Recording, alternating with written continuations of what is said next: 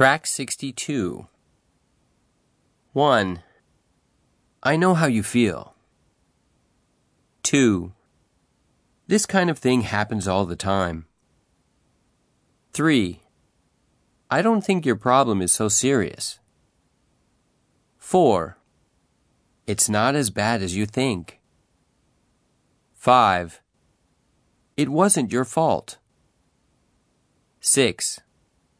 It can't be helped. 7. Put it behind you. 8. You just had some bad luck. 9. Life has its ups and downs.